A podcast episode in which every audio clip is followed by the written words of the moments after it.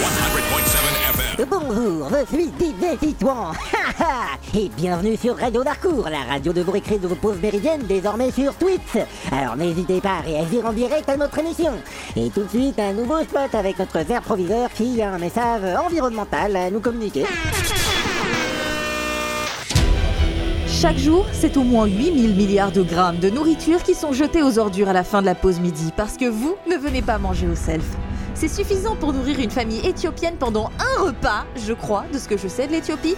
Hier soir encore, on a vu des mecs d'Extinction Rébellion venir fouiller nos poubelles pour organiser une redistribution alimentaire. C'est l'argent de vos parents qui finit dans le ventre des SDF qui ont eu des mauvaises notes au bac. C'est un scandale, venez au self, merde